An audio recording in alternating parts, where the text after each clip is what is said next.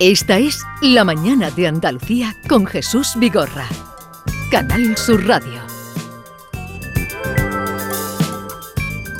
Esta mañana, eh, hoy, ¿qué tema traemos como dato inútil más útil? Pues eh, vamos a hablar de una profesión muy antigua, muy, muy antigua, muy desconocida y que no tiene paro. ¿Qué te parece? Vale. Muy antigua. Eh, Siendo antigua como es, es muy desconocida y dicen que no tiene paro. Se lo preguntaremos a nuestro invitado. Ahí Voy está a el dejar dato ese an- inútil más Ese anzuelo para que la gente se quede oyendo. Esta mañana, a las, allá por las siete y media, me contaban desde Jerez que celebraban hoy Holy Wings, Holy. Holy significa santo.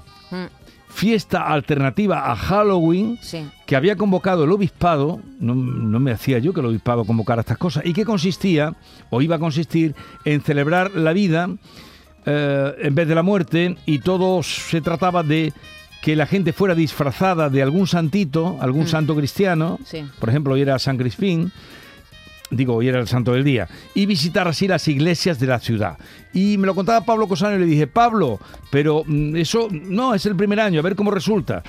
No está Pablo, está Salva Gutiérrez. Salva, buenos días. Salva, Hola, buenos días. Oye. Oye, la propuesta está teniendo mucha acogida, ¿eh? cuéntame. Mira, eh, estamos haciendo este recorrido de Holy Wings, como has dicho Jesús, la santidad vence. Y estamos rodeados de muchos santos, Santa Rita, San Antonio de Padua, Santa María de Cervellón, San Felipe Apóstol, eh, todos estos niños, San Juan Pablo II, hemos comenzado a las 10 en Santo Domingo, ahora estamos, eh, hemos visitado la iglesia de, Santo, de San Dionisio, ahora estamos en el Carmen, y son unos 150 niños en este primer eh, año, los que Sí. van ataviados y vestidos de santos. ¿Qué están haciendo? Pues les explican en cada templo una breve reseña de nuestros santos, de lo que hicieron, de sus obras, eh, y ellos están escuchando atentamente. Ahora mismo el padre Alejandro les ha hablado un poquito en el Carmen, y mira, yo estoy con María Isabel Zarzuela, de la Unión de Hermandades, que es quien organiza todo esto un poquito, y me decía que se ha tirado a la piscina este año, que no quería competir con Halloween, que esto es una cosa distinta, pero que está teniendo mucha aceptación. ¿Por qué hemos hecho esto, María Isabel? Pues sobre todo lo importante para recordar en verdad por qué es la festividad, por qué no se tiene trabajo mañana y recordar a esos héroes que estuvieron de verdad de carne y hueso en la tierra y que en la gloria siguen siendo unos grandes héroes que interceden por nosotros. Son santos de carne y hueso, no son fantasmas ni brujas que no hayan existido, sino que existieron y que es importante que nuestros niños conozcan toda su historia y que ellos pueden llegar a ser santos y santas porque fueron personas como nosotros y como dice el Papa Francisco, están los santos de la puerta de al lado y nuestros niños lo están demostrando. En cuanto que salgan, si quieres hablo con alguno de ellos. Es que no hay mucha cobertura en el interior, Jesús, y, No. y bueno, le- Eh, les eh, espero. era saber, Pero- saber cómo había trascendido, pero me dices Sí. que sí, que hay niños vestidos de santos, ¿no? Sí, muchísimo. Eh, bueno, y de aquí van después a la iglesia de la Merced, donde está la patrona de Jerez. Allí Sí. les van a hablar de San Ramón Nonato, San Pedro Nolasco, fundador de la Orden de la Merced. Bueno, bueno, bueno, bueno. Tienen gincana. Juegos, tienen gincana, juegos, tienen que construir frases, que son los santos las que lo, son Mira, importantes. por aquí viene una de ellas que le vamos a preguntar. Vamos a ver, estamos en directo. ¿Tú de qué vas vestida? Yo de Santa Rita, De Santa Rita. ¿Te gusta a ti celebrar este Día de los a Santos? mí sí, Sí. Es distinto a Halloween, ¿verdad? Hombre, que es lo nuestro, es lo cristiano, ¿no? Hay que celebrar la vida. Pues. Creemos en la vida. Ella va de Santa Rita, ¿vale? Y bueno, la verdad es O que, sea, que ha tenido eh, una- decía María Isabel que al principio Ha tenido una buena aceptación. sí, sí, sí, sí, ha tenido gran aceptación. Sobre todo es curioso mm, cuando ellos van desfilando de templo en templo Jesús, pues la gente que se queda mirando y mira, pone cara de aceptación como diciendo, hombre, claro, y les preguntan, y esto es que somos santos porque se celebra el Día de los Hollywood. Santos. Ah, claro. Hollywood. Bueno, Eh, sí. Wings, la santidad vence. La santidad vence. Está bien la- la- el, eh, haber hecho esa palabra que un poco Juego de palabras, ¿eh? suena una nueva palabra, pues está bien.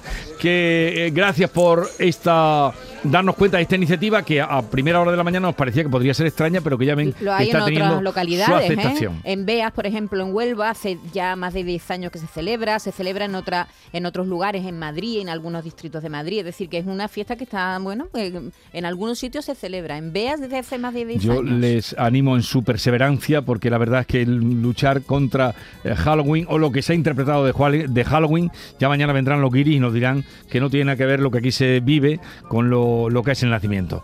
Vamos ahora al dato inútil más útil. que no dan beneficio material. Aquel huellas que el capital desprecia sirven más de lo que uno se piensa para encontrar.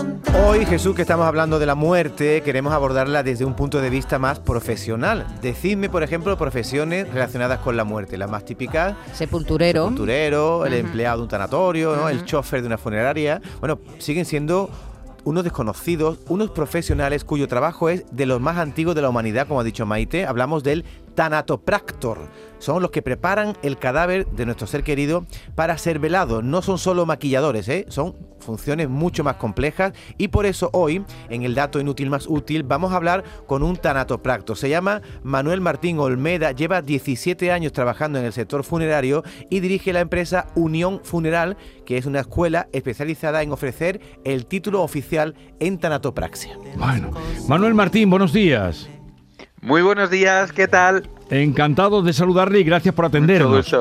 Oiga, le- eh, la profesión y especialización eh, suya interviene siempre eh, o solamente cuando es requerido.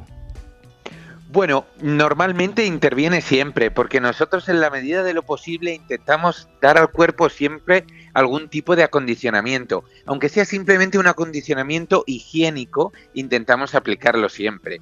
Luego también cabe destacar que eh, realmente el trabajo del tanatopractor no solamente es el tratamiento del cadáver, engloba mucho más. Entonces, eh, bueno, pues generalmente siempre interviene o incluso es una persona que tiene diferentes funciones dentro de la empresa. Ujú. Por ejemplo, ¿qué tipo de funciones tiene, además de, de ese trabajo directo con el cadáver?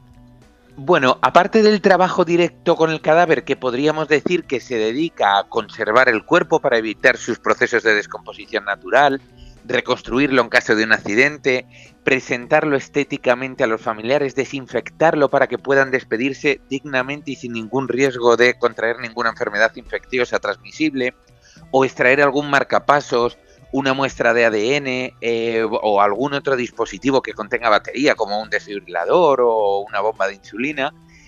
Eh, también puede desarrollar funciones dentro de la empresa funeraria, como estabais mencionando hace un momentito, como a lo mejor realizar traslados y recogidas del cadáver, como atender a los familiares dentro de la propia instalación funeraria, como, bueno, pues cualquier requerimiento que tengan estos familiares eh, dentro de- del desarrollo del sepelio.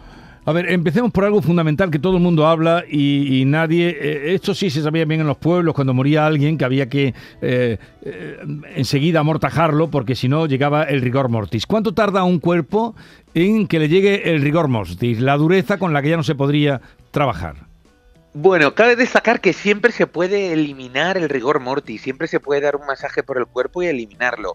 Depende bastante de las causas de defunción y depende también mucho de la temperatura a la que haya estado sometido el cadáver. Pero en poquito tiempo, en poquitas horas desde que se produce la defunción, puede sobrevenir este, este fenómeno cadavérico. No obstante, como le digo, eh, nosotros estamos acostumbrados a trabajar con cuerpos con rigor mortis, se elimina sin ningún Se tipo de problema, con un masaje suave y el cuerpo se queda perfectamente, bueno, eh, disponible para, para velar o perfectamente válido para que los familiares puedan despedirse.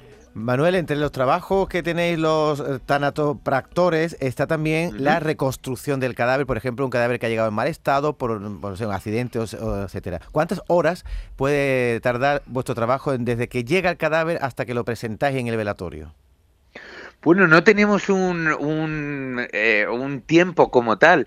Se le dedica al cadáver el tiempo que necesita. Hay algunas veces que, eh, bueno, pues requiere de unos, no sé, 30, 40 minutos, algo muy, muy básico, a muchas horas en caso de que traiga, bueno, pues alguna, eh, bueno, eh, lesiones o que traiga tejidos en mal estado. Eh, bueno, eh, como le digo, nosotros empezamos con el cuerpo hasta que decidimos que, que ya es apto para su presentación. Y sí quería destacar un dato al respecto de la, de la reconstrucción de los cadáveres, que siempre que hablamos de reconstrucción todo el mundo ya se, se está imaginando, bueno, pues un proceso autolítico, es decir, una persona que a lo mejor se, se tira de un precipitado, ¿no? Se tira de una altura, eh, una caída a distinto nivel, un accidente de tráfico, pero también hay mucha causa patológica que tiene una transgresión de la imagen personal que, que, bueno que no hay que olvidar y que en este país pues es muy habitual debido a que bueno pues no es un país en el que ocurran muchas muertes violentas si lo comparamos con otros del mundo. Manuel, ¿y le ha pasado muchas veces que eh, los familiares se han acercado al, al cadáver ya una vez su trabajo finalizado y han dicho, este no es mi padre o esta, eh, este, este no es mi familiar? Como que a- supongo que habrá una línea ¿no? ahí que no se puede traspasar. Por ejemplo, alguien que no que no se arregle mucho, tampoco hay que maquillarlo mucho, ¿no? No, no sé yo si se encuentran ese tipo de conflictos. Le entiendo muy bien. Y sí, en ocasiones, no mucho, pero sí, en ocasiones me lo, me lo han comentado. Yo entiendo, por todos estos años que llevo eh, dedicado a la docencia, que esto eh, es por dos motivos. El primero, porque a lo mejor los nietos, por poner un ejemplo, no Sí. conocían a los abuelos sin las gafas. Entonces, a lo mejor el hecho de ver al abuelo sin gafas, pues, pues como que le falta algo, no era él, ¿no? Ese es un, un motivo eh, que podría, que podría eh, bueno, pues, eh, argumentar este hecho. En otras ocasiones puede ser que la familia, normalmente cuando va al tanatorio, no aporta una fotografía o no aporta en muchos casos directrices de cómo era esta Sí, persona sí. en vida. Pero eh, cabe destacar que nosotros no solemos maquillar a los fallecidos. Ah, es que o se al tiene, se tiene la idea de que, de que vosotros os dedicáis sobre todo al maquillaje y no es así, ¿verdad? No, no, no, para nada, para nada. Ujú. Sí es cierto que utilizamos o aplicamos maquillajes para restaurar la coloración natural, pero en la mayoría de los casos, si se nota que has aplicado un maquillaje, tu trabajo ha fracasado. Lo que tienes que hacer es precisamente restaurar esa coloración natural, eh, esa coloración que pierde con, con la muerte, con los procesos Sí. que nacen de la muerte, sin que se, se aprecie, claro, desde fuera. Es cierto que mm, de las primeras acciones que se toman es tapar todos los agujeros que tiene el cadáver.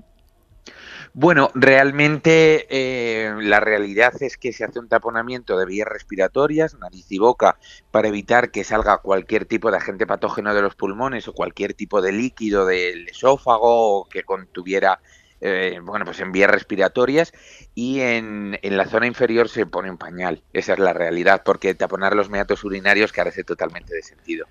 Claro. Manuel, eh, hablaba usted de las peticiones de los familiares. A mí hace poco me contaron la historia de un señor andaluz que vivía en Cataluña que él quiso que lo vistieran del Betis. Iba eh, en el ataúd vestido del Betis de cabo a rabo, con su bufanda y todo. ¿Ha recibido usted peticiones raras de ese tipo, de formas de vestir? Bueno, sí, sí, la verdad es que en ocasiones, eh, bueno, pues solicitan, solicitan vestirles de, de algo particular, pues eh, como, como ha, ha puesto usted muy buen ejemplo, pues algo deportivo. Es muy típico que con ropa de una profesión, por ejemplo, de guardia Sí. civil, de militares, en algún caso hemos tenido que vestir, o bueno, en más de algún caso, vestir de, de novia, con el vestido blanco de, de novia. Que, sí, que, bueno, es- novia de sí, novia, es- como la novia sí, cadáver, es- como la película. Sí, es, es impactante desde luego, pero bueno, son, son solicitudes familiares. Además son trabajos bastante complicados porque normalmente los vestidos de novia exponen bastante, bastante piel, quiero decir, que son bastante escotados y hay que realizar, ahí sí hay que realizar un maquillaje bastante, bastante extenso y bastante profundo. Manuel, Manuel se dice, yo no sé si es- es verdad, pero tú buscas artículos que tienen que ver con su profesión y se dice, una profesión que no tiene paro, ¿eso es verdad? A ver, sí que es cierto que tenemos una- unos ratios de colocación muy, muy elevados. También hay un problema grave al que nosotros, como escuela eh, certificada, nosotros nos encontramos en Madrid y damos, somos Unión Funeral y damos el título oficial para eh, trabajar en la tanatopraxia. Pero hay muchísimo intrusismo. Entonces, hay mucha gente que, bueno, pues llega a manos de academias que no les dan la titulación oficial y bueno, pues se frustran bastante. Eh, pero realmente, claro, es como si vas a, tra- a buscar trabajo de enfermería y no tienes la diplomatura en Claro. enfermería, entonces nunca lo vas a encontrar. Es decir, que hay una, Eh, la formación específica existe y está ahí, ¿no? La, Y- y está vosotros la- arreglada. La, impartís, ¿no? Efe- por supuesto, por supuesto, existe, está, está arreglada.